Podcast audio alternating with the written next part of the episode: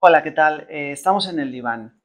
Mi nombre es Leonardo y bueno, el día de hoy vamos a hablar de los ataques de pánico y qué hacer ante un ataque de pánico. Si bien es cierto, no siempre podemos tener al psicólogo al lado, pero tenemos que saber qué hacer ante un ataque de pánico si nos da, si estamos solos, es importante. ¿Qué es un ataque de pánico? Básicamente un ataque de pánico tiene que ver con aquella angustia que el sujeto no ha podido hablar, que la persona no ha podido hablar, que no ha tenido una escucha pertinente. Y la manera en la que se representan pues, es por vía del cuerpo, que ahorita estaremos hablando un poquito de los síntomas, los cuales son, primero, la falta de aire. Llega un momento en el que al, paciente se le empieza a cerrar la garganta, empieza desde, desde abajo hasta arriba y él empieza a notar que le va a pasar o que le va a dar un ataque. Sobre todo cuando, cuando ya le han dado dos o tres veces antes, se puede notar por esa vía, porque se empieza a cerrar y empieza a quedarse sin aire. El segundo, el segundo síntoma es la taquicardia. Es una taquicardia que no es común, es muy veloz, es muy rápida. El tercero es la sudoración. A veces estamos en lugares de, mucho calor en el que siempre nuestro cuerpo está transpirando, pero cuando hay un ataque de pánico, esa transpiración se vuelve más acelerada y es, eh, digamos, como en, mayor volumen. Después de esto también vienen los mareos.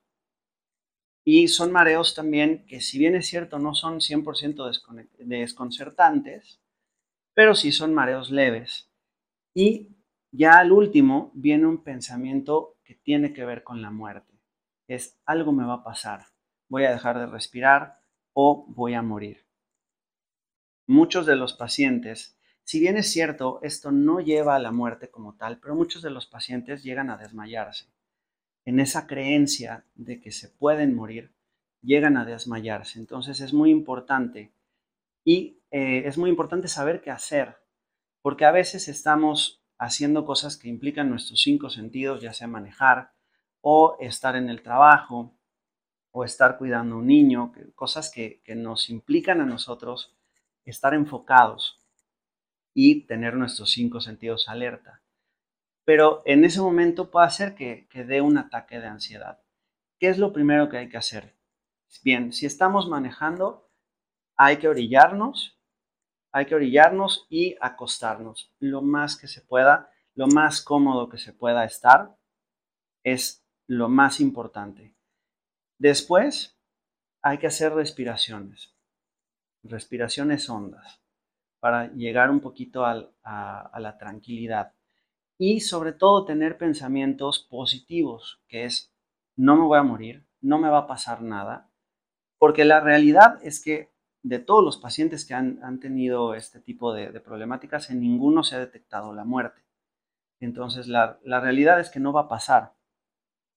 Lo más que puede pasar, como ya se dijo, es eh, que, que se pueda desmayar el paciente. Pero no pasa más. Aunque se sienta que sí puede pasar más, no pasa más. Entonces, lo importante es respirar, estar tranquilos y ponernos en un momento eh, o, en un lugar seguro, en un lugar donde sepamos que no nos va a pasar nada. Tener pensamientos positivos y después de esto, directamente hablarlo con el psicólogo o si no estamos en sesión, es importante buscar ir con un psicólogo o con un psiquiatra para que esto pare. Porque si bien es cierto, eh, estos ataques de ansiedad son, pueden ser recurrentes, también es cierto que son de mucho miedo. Da mucho miedo tener un, ataque de ansiedad. Entonces, para que esto pare, es importante justamente ir con el psiquiatra o con un psicólogo para poder llevar a cabo esa angustia que no, se ha podido hablar, llevarla a las palabras y entonces poder detectar desde dónde viene y qué es lo que hay que trabajar para poder parar este tipo de ataques. Bueno, mi nombre, como ya les comenté, es Leonardo. Cualquier duda que tengan, pueden ponerlo ahí en, la caja, en los mensajes. Y bueno, ahí aparecerá también mi número telefónico por si es que en dado caso necesitan algo. Estamos para servirles. Gracias.